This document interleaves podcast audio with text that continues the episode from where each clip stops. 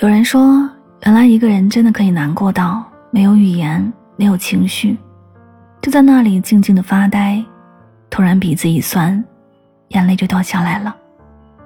想起他，你难掩悲伤，脑海里全是他的模样。看到与他相似的背影，听到同他相似的声音，你内心苦涩，心愈加惆怅。你留着他送给你的礼物。看着他曾经给你发的信息，你一次次的进入回忆，你爱他入骨，念他入髓。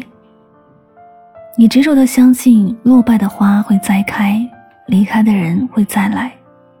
只是柳絮随风各东西，物是人非也不同。不如听岁月劝告，看晚霞挥手，待明日花开。如作家苏岑说的。过完一天就放下一天，这可以规避绝大多数的烦心事。人呢，到了这一站就别再惦记上一站的事儿。若秋天还在执着夏天的事，那就没意思了。昨日的事别拿到今日来回忆，既耗费时间，也损耗精力。把愁苦藏心里，委屈的也只有自己。把它挂在心上，你永远只能活在回忆里。素黑，别迷恋伤口里有这样一句话：大部分的痛苦都是不肯离场的结果，没有命定的不幸，只有死不放手的执着。你的爱那么深，他的爱那么浅，爱的深度不一样，何时才能看到他爱你的模样？